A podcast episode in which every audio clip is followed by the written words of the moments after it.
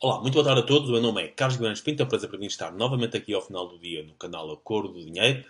Na semana passada, eu uh, apresentei aqui um conjunto de alternativas que o Bloco poderia ter à atual política austeritária interna que estão a atravessar.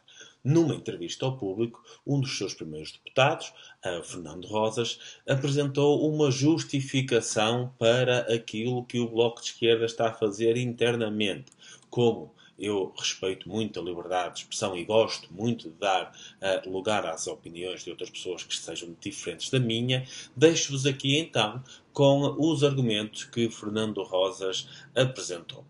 Quando há uma queda de votos, como houve agora, e isso significa corte, cortes eh, muito significativos no financiamento, e portanto, é claro, não, não podemos.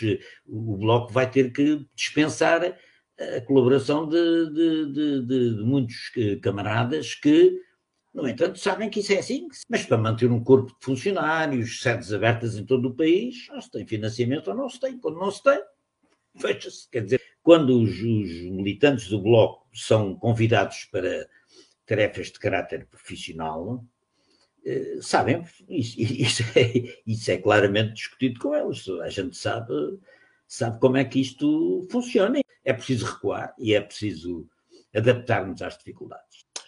Fica então aqui a posição de Fernando Rosas em defesa da sua austeridade interna, da austeridade interna do, do Bloco de Esquerda, a minha solidariedade para com todos aqueles que estavam precários no Bloco de Esquerda e agora terão que encontrar outro tipo de emprego. Até a próxima semana. Obrigado.